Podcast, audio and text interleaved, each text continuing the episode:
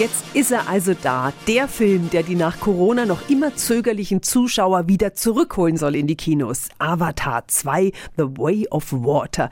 Peter, du als Kinokenner warst ja gespannt. Wie ein Flitzebogen. Ist die Fortsetzung des 13 Jahre alten Krachers jetzt gelungen oder nicht?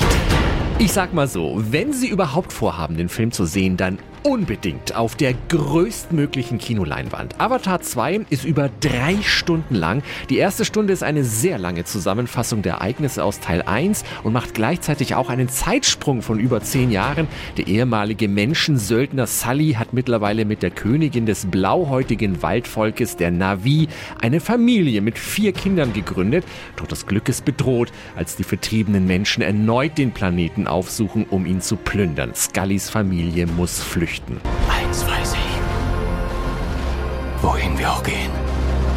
Diese Familie ist unsere Festung. Und dann tauchen wir im wahrsten Sinne des Wortes ein in die neue Welt eines grünhäutigen Meeresvolkes. Hier ist Gänsehaut pur angesagt mit noch nie gesehenen Unterwasserbildern. Spektakulär. In der dritten Stunde endet der Film mit grandioser Action, viel Emotion, allerdings auch immer hart am Rande des Kitsches. Fazit: Anfangs mäh, in der Mitte boah, am Ende ja. Meine Wertung 7 von 10 Helmchen.